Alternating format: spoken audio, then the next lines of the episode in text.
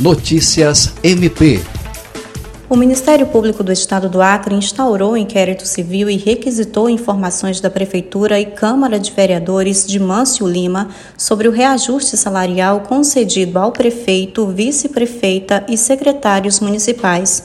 O aumento corresponde a 20% dos subsídios e passa a ter efeito a partir de janeiro do próximo ano. Segundo a promotora de justiça Manuela Canuto, a investigação é para averiguar se há legalidade no reajuste. Por isso, foram solicitadas informações sobre o processo legislativo da referida lei, comprovação prévia de dotação orçamentária e se houve estudo técnico de impacto financeiro e econômico diante da diminuição das atividades econômicas e de arrecadação entre outras. A promotora lembra que, em virtude da calamidade pública decorrente da pandemia da Covid-19, a Lei Complementar Federal 173-2020 proíbe a União, Estados, Distrito Federal e municípios de, até o dia 31 de dezembro de 2021, criar ou majorar auxílios, vantagens, bônus, verbas de representação ou benefícios de qualquer natureza